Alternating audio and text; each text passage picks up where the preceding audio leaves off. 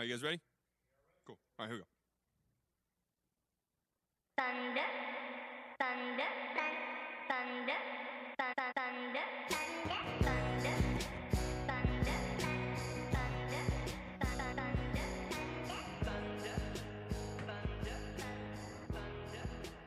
Em janeiro de 2015, eu recebi uma ligação para uma entrevista de emprego aqui em Uberlândia, onde eu moro hoje. Mas na época eu morava em Ituiutaba com meus pais. Eu tinha 22 anos na época. E a ligação foi na quarta à tarde. Na quarta noite eu já estava aqui na casa do meu irmão. Ele já morava aqui em Uberlândia já. Minha entrevista foi na quinta-feira de manhã. É... Eu passei em todas as, as etapas da, da entrevista. É... E fui para fazer o treinamento. Eu e mais dois amigos e duas amigas. é, que na época eu não conhecia. Tornaram-se amigos meus naquela época. Depois que a gente se conheceu no decorrer do treinamento. E a princípio, nosso cargo era back-office, depois eu explico o que faz um back-office. Mas houve uma transição no meio disso tudo. A empresa que contratou a gente foi vendida. Quem comprou essa empresa foi uma grande, um grande, uma grande empresa de call center aqui da região de Minas, do Triângulo Mineiro. Quem me conhece, quem é daqui sabe provavelmente de qual call center estou falando. E nisso, nosso, nosso trein- treinamento, que seria de um mês e poucos dias, foi cancelado e a gente foi transferido para outro treinamento para a área de operador de telemarketing, que na época não tinha esse nome. O nome era analista de relacionamento com o cliente. A área que a gente ia atuar, na verdade, a área que, eu atuei, porque eu não, não fiz outra coisa dentro dessa empresa a não ser é, atendimento, nesses três, três anos e onze meses que eu fiquei lá. E nossa área era uma operação que fazia gestão de cartões corporativos de um determinado banco. E era uma coisa bem corporativista, então a gente não atendia o portador do cartão, a gente atendia a empresa que tinha aqueles cartões, fechava, por exemplo, um contrato com um banco. Ó, queremos cartões corporativos para os nossos diretores, nossos gerentes, enfim, só cargos altíssimos nessas empresas. Então o banco emitia esses cartões, mas não era o portador que tinha que tinha como que eu posso dizer, poder sobre ele. Era a empresa. Ou seja, se tivesse que alterar limite, se tivesse que cancelar, emitir, reemitir, a empresa, ele tinha que fazer a solicitação para a empresa, a empresa fazia a solicitação para a gente. Então era uma coisa bem corporativa, era uma coisa bem tranquila, em comparado às outras centrais de atendimento que existem em call center hoje em dia, que são bem desgastantes e tudo mais. Eu nunca imaginei que eu fosse trabalhar como operador de telemarketing, mas o meu crescimento profissional de comunicação, principalmente, trabalhando nesses três anos e 11 meses como operador de telemarketing, foi gigantesco. É, Eu não fazia ideia de que eu ia fazer isso uma- na minha vida, naquela época, trabalhar com, com atendimento, mas foi tranquilo. É, Foi desgastante no final, mas isso aí já é um assunto para daqui a pouco. Mas essa ligação da entrevista, essa essa essa mudança para Uberlândia foi uma virada de chave na minha vida, foi um divisor de águas. É, nessa transição de sair da casa dos pais e morar em outra cidade, tudo novo, sabe? É, como eu posso dizer? Eu sei que é sonho de todo, todo jovem hoje em dia. Era meu sonho também, mas não sabia que ia acontecer naquele período. Tem um avião passando agora. E então foi um, foi um, um divisor de águas. Eu ma- amadureci bastante depois dessa transição é, de Ituiutaba para Uberlândia, trabalhando nessa empresa que foi meu grande emprego. Não foi meu, meu primeiro emprego de carteira assinada, mas foi aquele principal, aquele de passar cartão de ponto e tudo mais. E nos primeiros anos foi uma coisa bem legal, porque eu estava bem bem motivado, com aquela energia de quem acabava de se ingressar no mercado de trabalho. Eu tinha, eu sabia que eu tinha muito a dar para agregar naquela empresa. E fui aprendendo as coisas aos poucos e tudo mais, fui amadurecendo profissionalmente também, tomada de decisão e tudo mais, porque o escopo que a gente tinha lá não era só de atendimento, a gente tinha um escopo de planejamento, de tomada de decisão, de é, análise de criticidade, senso crítico. Então era muita coisa porque nós trabalhávamos com contas das maiores empresas que existem não só no Brasil, mas no mundo, com filiais aqui no Brasil. Entendeu? Sem dúvida, sem dúvida nenhuma, o que a gente fazia lá era uma coisa muito grande. Nós éramos peixes grandes. Não só para a empresa que a gente trabalhava, mas também para o cliente, que era o banco, entendeu? Na teoria era assim. Claro, claro que na prática não era. Questão de salário, de. Como que eu posso dizer? Questão motivacional também, dentro da operação, mas esse é assunto para outra hora. Não garanto que para esse podcast. No decorrer dos anos eu fui amadurecendo, fui pegando pique e tudo mais, mas nos meus últimos dois anos ou um ano e meio, eu entrei em um processo, eu entrei em um desgaste profissional, um desgaste mental, que eu não conseguia entregar o meu máximo, minha produtividade caiu bastante, eu não conseguia bater nenhuma meta em certo período. Acho que eu passei um ano e meio sem bater metas de produtividade. E chegou um momento que eu cheguei na minha supervisora e falei que não estava dando conta mais, não era aquilo que eu queria mais, eu queria mudar. Eu tentei vários processos seletivos para sair da área e não consegui. Então eu falei para ela que eu queria sair, não tinha condição de pedir demissão, mas que eu sei que todo ano, eu sabia que todo ano a empresa fazia um desligamento em massa. E eu falei para ela me incluir nesse desligamento, tudo mais. Eu conversei com ela em fevereiro de 2018. Então, conversei com ela, foi super gente boa, ela entendeu o meu lado. E eu falei para ela que eu não ia fazer corpo mole, de fato não fiz. Com três anos de empresa, com, com dois anos e meio de empresa, eu não havia pegado nenhum atestado ainda. E quando eu peguei, foi por, por questão de cirurgia também, não foi por coisa boba. E beleza, passei 2018 todinho na expectativa de ser mandado embora. Já, eu já havia feito um planejamento do que eu faria no período de desemprego, no período que receberia o, o seguro-desemprego.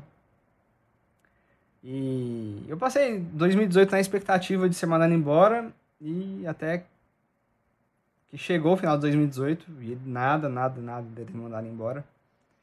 E eu fui perdendo a esperança e meu desgaste foi só piorando, me, me alimentava mal, passei a ter hábitos ruins de comer coisa gordurenta, de dormir mal, dormir pouco, porque eu dormia tarde e acordava cedo, não conseguia dormir cedo por mais que eu quisesse. É...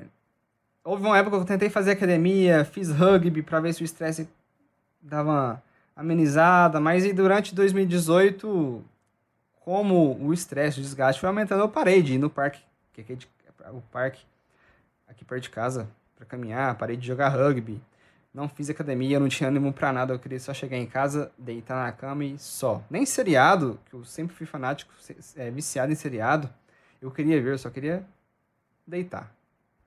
Tomar, tomar um banho e deitar. Eu demorei procurar ajuda com terapia. Demorei procurar minha psicóloga.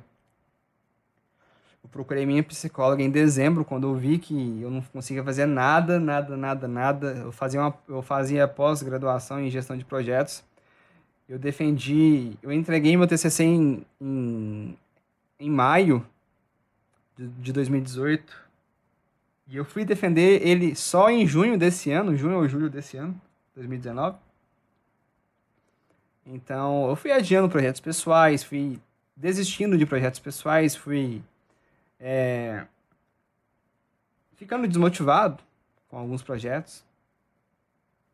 Então, procurei uma psicóloga em dezembro Eu já havia tentado procurado antes, mas as que eu procurei estavam com a agenda cheia e eu acabei estressando e larguei mão. Só que eu tive só duas consultas com essa psicóloga antes de ser desligado da empresa em janeiro desse ano, dia 3, para ser mais exato. Eu fui desligado e foi o boom, porque eu não imaginava que eu, seria, que eu fosse desligado logo no início do ano, dia 3 de janeiro, para ter uma ideia. Dois dias depois do ano novo. É... Foi um, um baque positivo, porque eu estava numa zona de conforto muito grande, aqui em Uberlândia, três anos, três anos e onze meses, desde quando eu comecei a trabalhar nessa empresa. Então foi um baque positivo e desesperador ao mesmo tempo, porque puta que pariu, o que eu vou fazer agora da minha vida? 25, 26 anos nas costas. Então bateu aquele baque positivo, ao mesmo tempo desesperador.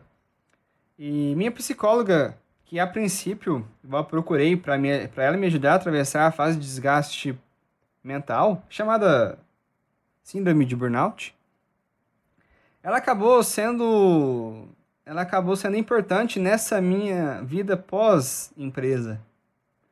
Porque eu havia traçado objetivos no ano passado para quando eu saísse da empresa que era fazer meu segundo mochilão. Eu queria viajar de novo para Euro... é, de novo e o destino seria Europa, leste europeu. Eu já havia ido para o Chile por oito dias nas férias do ano passado, 2018. Eu queria fazer meu segundo mochilão. Eu queria terminar minha pós. Só faltava defender o TCC. Eu queria terminar o livro que eu vinha reescrevendo há alguns anos. É um livro que eu publiquei em 2012, mas achei uma merda. E comecei o processo de reescrita dele em 2014 e vim arrastando. Mas fui conseguir terminar ele somente depois que eu saí da empresa. Criei um blog com foco em desenvolvimento, em desenvolvimento pessoal, que inclusive esse podcast faz, faz parte do projeto do blog também.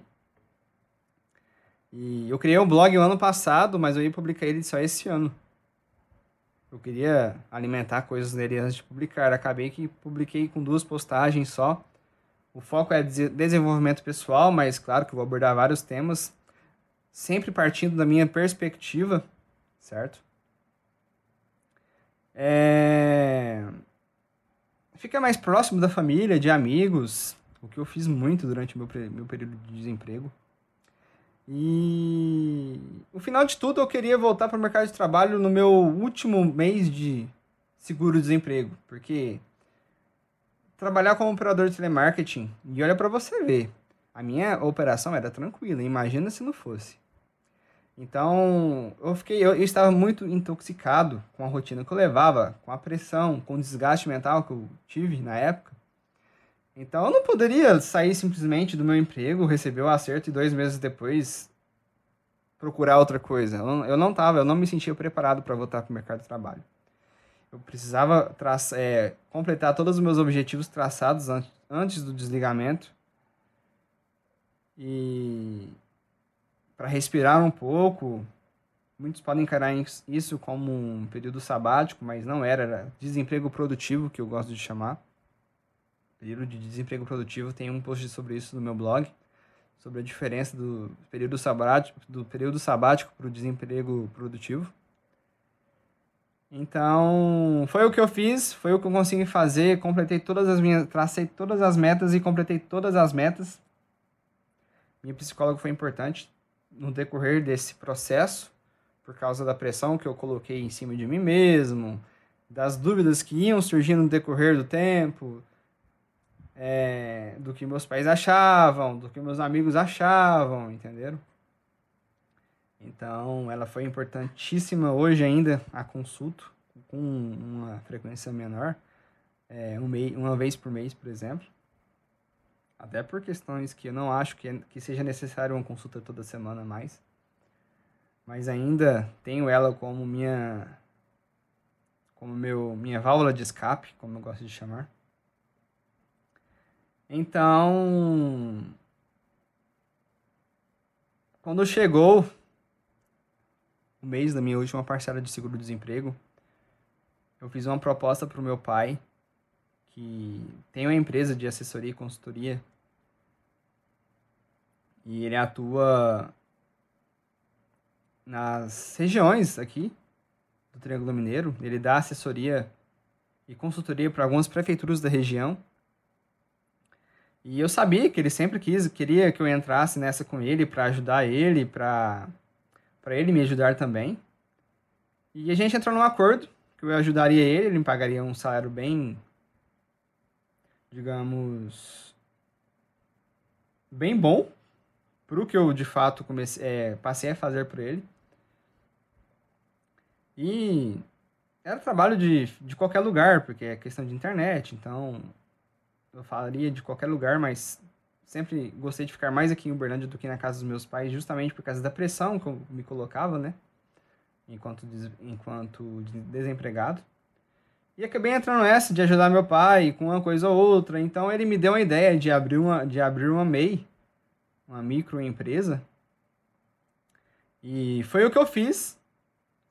Passei um tempo me imaginando o que eu poderia agregar, sobre é, o que eu faria como microempreendedor. E eu me dei conta de que eu, se, eu sempre fui antenado. Não, é, é, é bom falar, diferenciar de ser antenado do que viciado. Nunca me considerei viciado em rede social, em internet e tudo mais. Mas sempre fui antenado, sempre fui atento a essas coisas de mídia social e tudo mais. Então acabei abrindo uma MEI voltada para o serviço de marketing de conteúdo e é o que eu faço hoje. Trabalho com marketing de conteúdo, mas nesse momento que eu estou falando com vocês, é... estou no processo de ir em busca de clientes. Ainda não tenho clientes formados, não tenho uma carteira de clientes ainda. Meu material de cartão de visita está sendo feito nesse momento para uma gráfica. Então não passei a buscar clientes ainda, só estou esperando o material ficar pronto para ir em busca de clientes. O fato é que de todas as coisas que eu fiz esse ano, o mochilão, é, a finalização do romance que eu vinha reescrevendo, o término, a conclusão da minha pós, é, aproveitar a família e amigos, hum, a criação do blog, desse podcast, inclusive, outro avião passando agora. Então, todas as coisas que eu tracei no ano passado e consegui conclu concluir esse ano, ser microempreendedor foi a única coisa que não estava nos meus planos. Nos meus planos estava me reingressar no mercado de trabalho. Até tentei fazer uma entrevista numa empresa e como eles não me deram retorno, na verdade me cadastrei em várias vagas, não me deram retorno, entendeu? E chegou um momento que eu desisti e falei, vou trabalhar com meu pai, porque eu vou ter um tempo só para mim, para colocar tudo isso em prática, para concluir as metas que eu tracei. E de fato foi o que eu consegui fazer. Mas me tornar microempreendedor empreendedor não foi, não estava nos planos. E é o que eu estou fazendo hoje. Ou seja, tudo o que eu vivi e fiz no primeiro semestre desse ano estava planejado, estava no script. Tudo que eu estou vivendo e fazendo nesse segundo semestre de 2019 não estava no script, não estava no roteiro. É desesperador, é desesperador justamente por questões de ser microempreendedor. Cara, eu não tenho um salário final do mês. Eu que faço meu salário, eu tenho que ir em busca de clientes, prestar serviços, fechar contrato. Então, eu não tenho mais um empregador para me pagar no final do mês. Eu tenho que correr atrás. Então, essa mudança, essa transição, entenderam? é uma coisa bem difícil de administrar. E claro, meu psicólogo vem me ajudando muito nisso também. É, é isso. Essa, esse, essa é minha trajetória de janeiro de 2015 até hoje, 18 de outubro de 2019. Mas o mais importante que eu gostaria de compartilhar são duas questões: causas e efeitos. Que é o que a gente vai falar agora.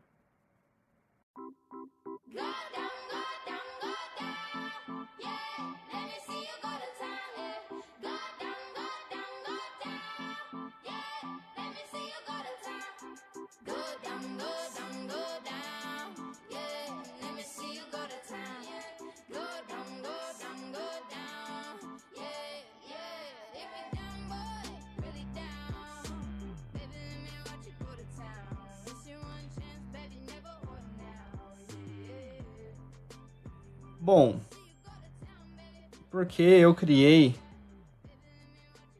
o Entusiasme-se, que é o meu blog, e estou criando agora o Enthusiast, que é o podcast do meu blog. Um, eu tive uma. Ela é a famosa crise dos 25, que é aquela transição da adolescência para a vida adulta, em que você começa a refletir que você não tem um carro próprio, como você planejou a vida toda, você não tem uma casa própria, como você planejou a vida toda, você não está namorando ou casando, você não tem filhos, você chega na certa idade que você achava que teria tudo isso, mas não tem. Então essa é a crise dos 25. Você começa a ter pressa para conquistar tudo isso porque na sua cabeça você está em uma corrida para conquistar as coisas. Eu já tive, eu tenho um carro próprio desde 2012. Só que a minha crise dos 25, que veio na verdade com 26 anos, não se trata de bens materiais, se trata do que eu não havia feito na minha vida. Para vocês terem uma ideia, eu sempre, eu sou palmeirense, roxo fanático, eu acompanho o Palmeiras desde que. Desde 2003, 2004. Eu sou torcedor fanático. Na época não, não tinha TV por, por assinatura, então acompanhava sempre pelo rádio. Depois, depois de anos que eu fui acompanhar por TV por assinatura. E eu só fui uma vez em um jogo do Palmeiras em São Paulo, que foi em 2016, com meu pai. Então, para quem é fanático, para quem se dedicou a vida toda apaixonado por um time de coração, ir um, apenas uma vez em um jogo no estádio dele é muito pouca coisa. Entenderam? E quando eu me vi que, pô, só isso que eu fiz da minha vida, eu comecei a entrar em desespero. Eu queria fazer mais coisas. E do final de 2016, eu coloquei na minha cabeça que eu queria saltar de paraquedas. Nunca foi um sonho, foi um desejo que apareceu naquela época, final de 2016. Quero saltar de paraquedas, nas minhas férias do próximo ano eu quero saltar de paraquedas, não sei o que. Conversei com amigos sobre isso, conversei com a família. Tracei esse objetivo para fevereiro de 2017. Mais um avião. Só que eu não consegui fazer isso em fevereiro de 2017 porque eu não consegui férias para esse período. Fui saltar de paraquedas em junho de 2017. Eu não tinha dinheiro na época. Conversei com alguns amigos, ninguém tinha dinheiro. Mas eu precisava saltar de paraquedas. Eu coloquei na minha cabeça que se eu não conseguisse fazer o que eu queria nas minhas férias naquele ano, eu ia entrar na depressão. Porque eu já estava com autoestima baixa por causa de tudo isso. E ter autoestima baixa é uma grande chance de você ter depressão. Então precisava saltar de paraquedas. Então numa quinta-feira, numa quinta-feira eu fui dar uma caminhada no parque, escutando música, sempre é uma terapia para mim. E as músicas, eu sou um cara muito entusiasmado com música, então eu sinto as músicas, eu consigo imaginar a cena, alguma cena, escutando alguma música. Então eu escutei uma música em específico e comecei a me imaginar saltando de paraquedas com aquela música de fundo. E aquilo me levou em uma nostalgia muito grande, um, um espírito de adrenalina muito grande naquele momento. E eu mandei mensagem para três amigos. Quero ir saltar de paraquedas esse final de semana não quero ir sozinho, vocês não precisam saltar, não precisam gastar nada, só quero que vocês vão comigo.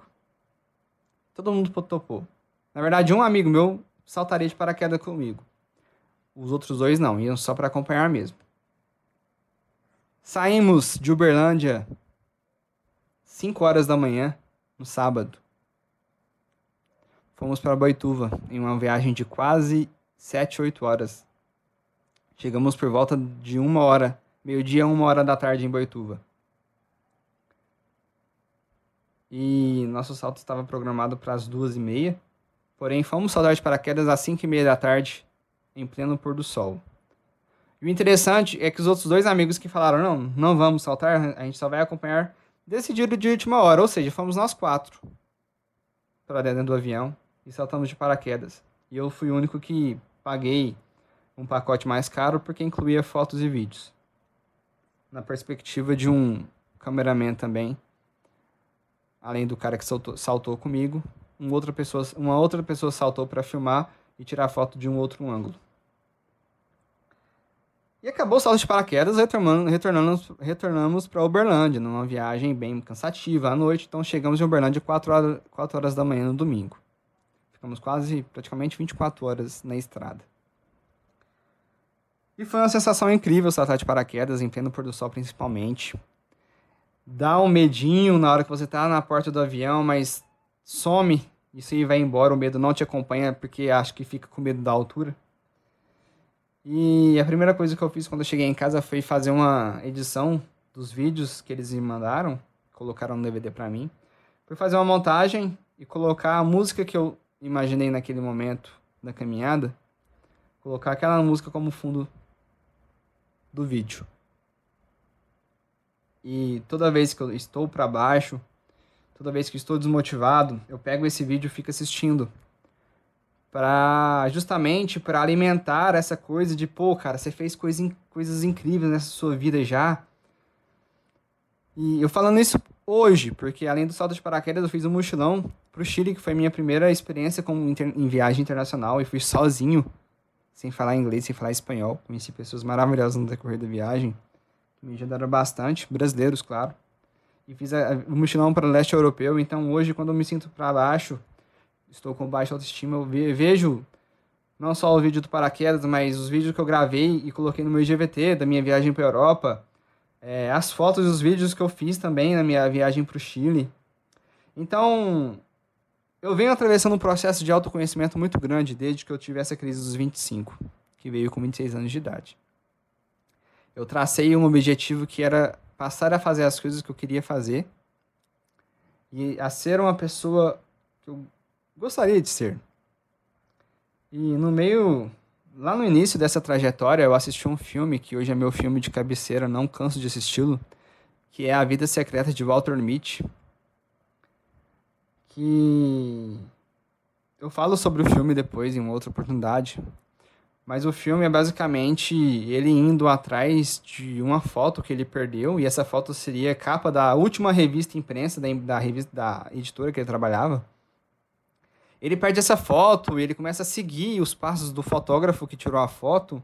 Então ele vai para Groenlândia, para Islândia, para o Paquistão, Cazaquistão, para aquela região lá, para o Himalaia, atrás desse fotógrafo para perguntar justamente onde está a foto. E antes disso, ele não era ninguém, ele não queria, ele não era uma pessoa que ele gostaria de ser, ele não, ele não fazia nada além de trabalhar no fundo, no escritório lá no subsolo dessa editora, no setor de negativos, que era justamente cuidar das fotos que iam ser impressas na revista. Então ele precisou de uma motivação para fazer tudo o que ele fez, que foi viajar para todos esses lugares. Então esse filme abriu muito minha cabeça justamente pela questão de estar trabalhando como operador de telemarketing e estar numa rotina de oito horas diárias, segunda a sexta, fazendo a mesma coisa enquanto eu poderia estar enquanto eu poderia estar aproveitando ao máximo que a vida tem para dar. E foi através dessa reflexão que eu comecei que eu comecei a mudar minha vida. Comecei a dar esses passos através do autoconhecimento. E esse processo de autoconhecimento, ele não para ele pode ser pausado, como foi pausado durante um ano mais ou menos quando eu voltei da minha viagem para o Chile até meu desligamento na empresa. Eu não fiz praticamente nada de extraordinário, de, de extraordinário. Então ele parou, mas ele continuou depois que eu saí da empresa. Então eu me coloquei nesse processo de autoconhecimento e por isso que eu resolvi saltar de paraquedas, por isso que eu resolvi ir para o Chile sozinho, sem saber falar inglês ou espanhol foi por isso que eu gastei a maior parte do meu acerto após sair da empresa na minha viagem para o leste europeu. Ao invés de poder trocar de carro, por exemplo, ou de investir em outras coisas, ou guardar dinheiro para comprar meu primeiro imóvel, minha primeira casa própria, apartamento.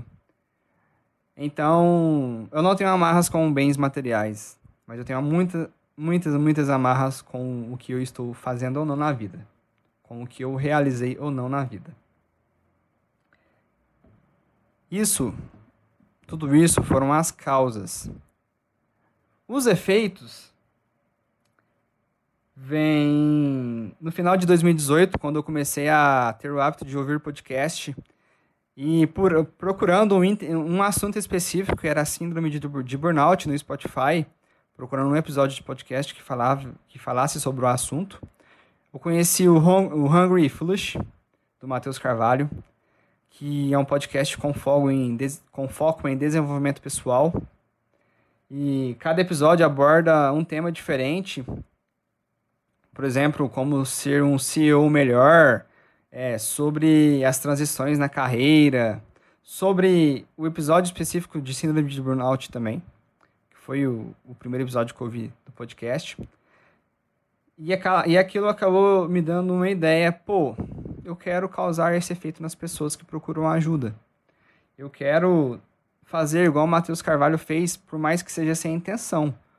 O cara conseguiu abrir minha cabeça, o cara conseguiu, me, me ajudou a atravessar um momento difícil na minha vida pessoal e profissional, que era aquele momento de desgaste mental. Então eu quero criar um conteúdo para ajudar pessoas a atravessarem esse, essa mesma fase e para ajudar ela é, e para ajudar elas também a tomar certas decisões na vida com base nisso. O podcast tem só 11 episódios. O Matheus, por motivos de tempo de outros projetos, acabou descontinuando o podcast. Mas há alguns meses eu entrei em contato com ele através do, do Instagram e perguntei. E falei para ele, tanto que o podcast, o material dele me ajudou bastante, que me inspirou a criar o meu blog. E um podcast que eu estou criando agora também. Ele achou super legal e tudo mais. E falei para ele que eu queria que ele fosse o primeiro participante do primeiro episódio do meu podcast, justamente para a gente falar sobre desenvolvimento, desenvolvimento pessoal e tudo que a internet nos dá hoje. Ah, e que tudo que a internet nos dá hoje e também para questões não só profissionais quanto, quanto pessoais também, que a pessoa estiver atravessando de problemas aí na vida dela. E o Matheus topou participar, vamos ver mesmo se vai, vai dar certo a gravação do primeiro podcast com a participação dele, para a gente falar sobre isso. Mas a criação do meu blog e a ideia de criar esse podcast veio justamente do podcast do Matheus. E é disso que se trata o Enthusiast. Falar sobre assuntos, sobre diversos assuntos, não com foco no desenvolvimento pessoal, mas também é, em carreira, espiritualidade, é, viagens. Quero comentar sobre as viagens que eu fiz, o planejamento que eu fiz nesses dois mochilões. Sobre livros, dicas de livros, de filmes, de séries também, bate-papos aleatórios com grupos de pessoas. Sempre, sempre, sempre com, fo com foco no desenvolvimento pessoal. Eu quero que o Enthusiast te entregue um conteúdo que te faça refletir, que te faça ficar motivado para decidir certas coisas na sua vida. E, e é isso. Achei interessante falar sobre minha trajetória, um pouco, um pouco sobre mim e o que eu fiz e faço nesses últimos anos. É, nesse episódio piloto, justamente para vocês terem uma ideia de como surgiu esse projeto e qual é a premissa desse podcast. E, e é isso. Espero que, tenha, que vocês tenham gostado. Espero que vocês não tenham se entediado, porque essa é praticamente a quinquagésima tentativa de gravação do podcast, do podcast. Porque hora o áudio não estava bom, o ruído era muito, minha voz estava falhando. Eu sou uma pessoa muito acelerada para falar, então às vezes eu tropeço nas palavras, gaguejo. Então foi foi esquisito essas tentativas de gravação do podcast e acabei aqui concluindo o episódio piloto.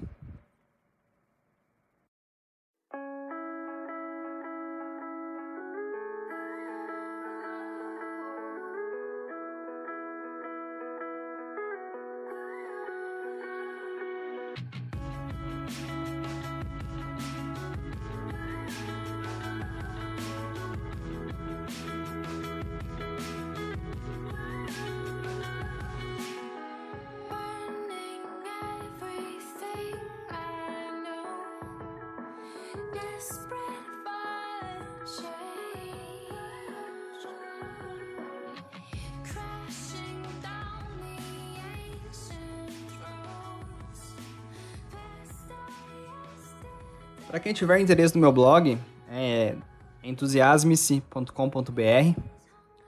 Lá já tem algum, alguns textos publicados, principalmente sobre tudo que eu disse aqui nesse podcast, que é a primeira postagem. E vou compartilhar muita coisa sempre da minha perspectiva, porque, como eu disse lá na premissa do blog, tanto o blog quanto esse Enthusiast, esse podcast, funcionam como uma espécie de diário intrapessoal, onde o objetivo é, de certa maneira, identificar e compartilhar minhas próprias emoções e sentimentos de maneira favorável a fim de lidar com situações e necessidades, seja no profissional ou no pessoal. E para quem esteja se perguntando, ah, por que entusiasme-se? Por que Enthusiast? Bom, primeiramente Enthusiast porque sempre um podcast tem que ter o prefixo cast e um nome aleatório aí no primeiro nome. Então, entusi de entusiasmo, Enthusiast. Entusiasme-se porque eu sou uma pessoa muito entusiasmada. Eu sou uma pessoa entusiasta. É, eu, te, eu demonstro certo entusiasmo ao compartilhar certas experiências que eu tive na vida. O salto de paraquedas, o mochilão para o Chile, o mochilão para o leste europeu. Então, é um perfil que eu tenho, entenderam? E por isso que eu coloquei o nome de Entusiasme-se porque, como diz a Sônia Jordão no livro A Arte de Liderar, ela diz que a pessoa entusiasmada acredita na sua capacidade de transformar as coisas, de fazer dar certo, acredita em si mesmo e nos outros, é, acredita na força que as pessoas têm em transformar o mundo e a própria realidade e para ela, a melhor maneira de ser entusiasmado é agir, é agir entusiasticamente. Porque se formos esperar ter as condições ideais primeiro, jamais nos entusiasmaremos com coisa alguma. Pois nunca teríamos razões para isso. Meu nome é Gladstone Jr. e esse foi o episódio piloto do Enthusiast. Até a próxima!